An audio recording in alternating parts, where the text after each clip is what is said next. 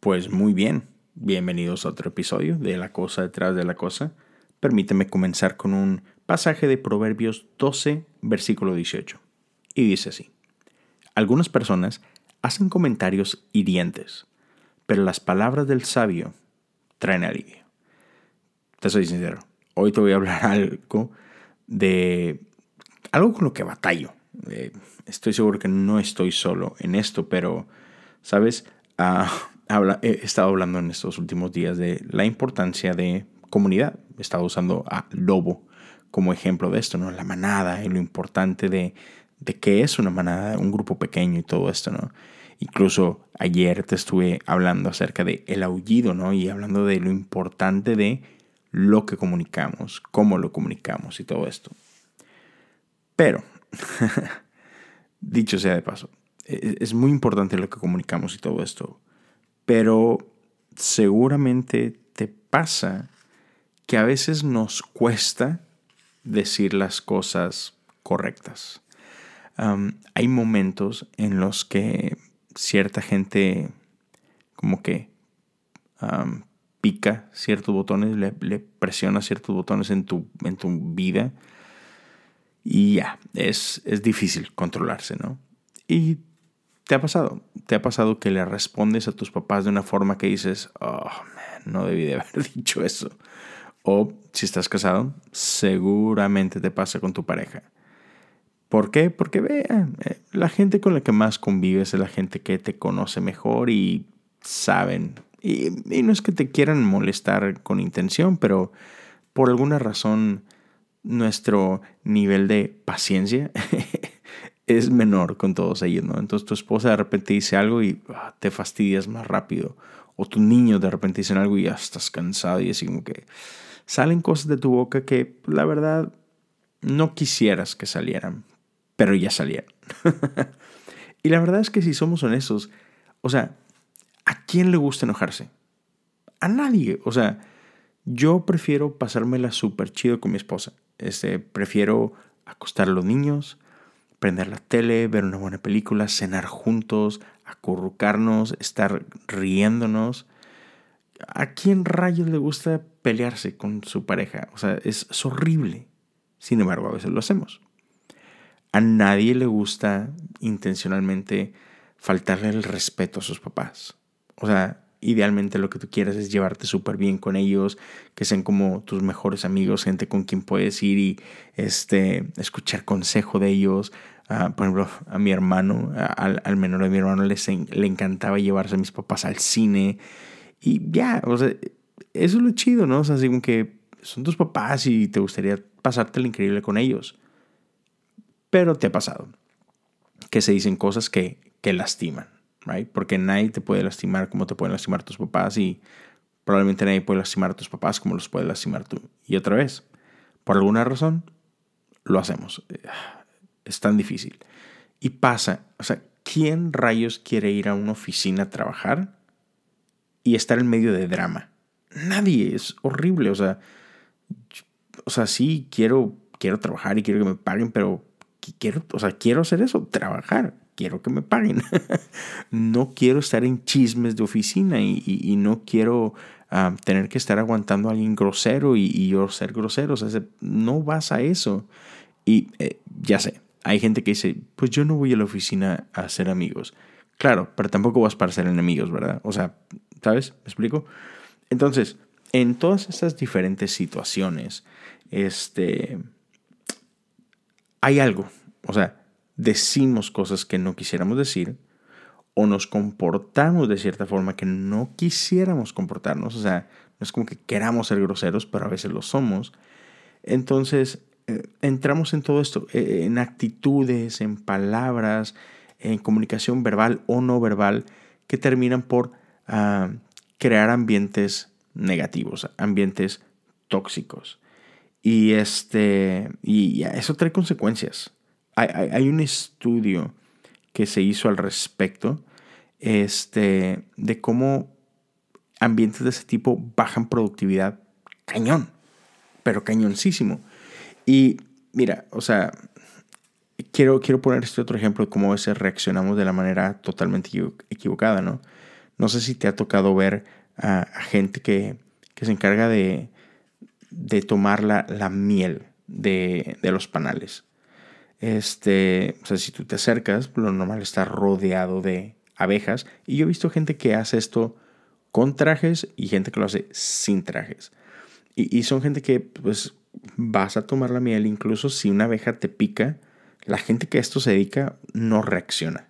O sea, reciben el piquete y aguantan vara y hacen lo que tienen que hacer, ¿no? Pero si tú vas y de repente quieres agarrar miel y hay una abeja y tú no te habías dado cuenta que había abejas por ahí y te pican, ¿qué haces? Reaccionas, empiezas a golpear el aire, este, empiezas a golpear el panal o yo qué sé, ¿no? Este, pero eso solamente hace las cosas peor, ¿verdad? Y es lo mismo, o sea, lo mismo pasa cuando, cuando alguien te dice algo y, tú reaccionas mal, ¿qué crees que va a pasar? Pues se va a la situación va a escalar y se va a poner peor. Entonces, te, mencionaba de que antes de entrar a esto, te, voy a decir lo que dice Proverbios 15.1 para enfatizar la importancia de nuestra respuesta. La respuesta pasible desvía el enojo, pero las palabras ásperas encienden los ánimos. Ya, ¿cuántos pueden decir, sí, soy testigo de esto? me pasó hoy. Entonces, te, mencionaba esto de un estudio. Un, estudio dice que cuando una persona es insultada o tratada groseramente, su creatividad disminuye un 30%. 30% es un chorro. 25% eh, de menos ideas frescas más piensa en eso. Incluso no solamente afecta a la persona que es este, el quien recibe las ofensas o el maltrato.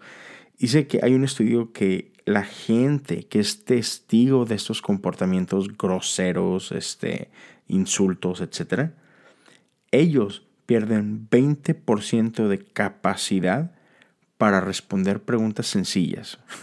o sea, otra vez, hay consecuencias. O sea, tiene un precio esta mala actitud. Estos ambientes tóxicos ya no son así como que, ah, no pasa nada, este, pues va a estar bien. No, afectamos a la gente, realmente la afectamos. Es, es medible cómo afectamos a la gente cuando creamos estos ambientes tóxicos a nuestro alrededor. Entonces, una vez más, es muy importante el el estar siempre conscientes de lo que hablamos, de, cómo hablamos, de nuestra actitud, ah, no, no solamente la verbal, sino lo no verbal. Entonces, otra vez, yo creo que nadie, nadie tiene esta intención de, de ser así, de portarse así. Sin embargo, Proverbios 30, 32 y 33 dice, si como un necio has sido orgulloso o has tramado el mal, tapa tu, tu boca de vergüenza. o sea, es como que no lo hagas, detente, ¿no? Así como el batir la crema se obtiene mantequilla y al golpearse la nariz sale sangre, al provocar el enojo surgen peleas. Así como que obvio, ¿verdad? Sin embargo, ¿por qué a pesar de que sabemos esto, por qué lo seguimos haciendo? ¿Te lo has preguntado? por qué seguimos haciendo esto. Y mira, ya lo he escuchado antes y estoy seguro que lo has escuchado o lo has dicho. Dices algo, alguien se enoja y nuestra excusa es, perdóname, no era mi intención. ¿Cierto? ¿Lo has escuchado? No era mi intención. Pero mira, te voy a ser bien sincero. Tu intención no es importante. Lo importante es lo que dijiste. Lo importante es cómo lo dijiste. Porque la gente no, no va a andar adivinando tus intenciones. O sea, yo sé, yo, yo procuro dar el beneficio de la duda a la gente. Pero a veces no se puede. A veces reaccionamos. porque es un impulso natural. Entonces, no nos escudemos en, ah, no era esta mi intención, perdón, porque es lo otro. No, no, no. Controlemos nuestras acciones. Porque otra vez, la gente no recibe tu intención, recibe tus palabras. La gente no recibe tu intención, recibe tu actitud. Entonces, ¿por qué mejor no desarrollamos un estilo de vida donde nuestras palabras, donde nuestras acciones eh, sean congruentes con nuestras intenciones? Y si nuestras intenciones no están en un lugar correcto, hey, seamos entonces este, maduros al respecto y cambiemos esas intenciones, ¿no? ya. Entonces, quiero dejarte con esto y te prometo, con, esto termino. A veces decimos, y yo, yo lo he hecho, o sea, soy culpable de eso también. Cuando he llegado a tener algunas este, discusiones con mi esposa, es fácil que de repente alguno de los dos diga algo así como que, hey, no sé, no me hables así, o no hagas esto, o por qué hiciste aquello. Y uno responde, pues es que tú hiciste esto. Y entonces culpamos a la otra persona de nuestras acciones o de nuestras palabras. Pero déjame decirte esto. Tú eres el único responsable de lo que dices y de lo que haces. Este, ya. Tú eres no, sí, déjame, lo, trato de pensar bien. A veces, perdón, pienso en, inglés y en español y me revuelvo todo. Pero hay una cosa de la que tú eres responsable. Y ese es tu dominio propio. O sea, nadie tiene las llaves de ese, de ese carro más que tú. Entonces, cuando tú le eches la culpa a alguien más de que, ah, es que tú hiciste esto, por tanto provocaste esto en mí, le estás cediendo total control de ti, de tus emociones, de tus reacciones. Y eh, ese no es un buen lugar eh, para estar, créeme.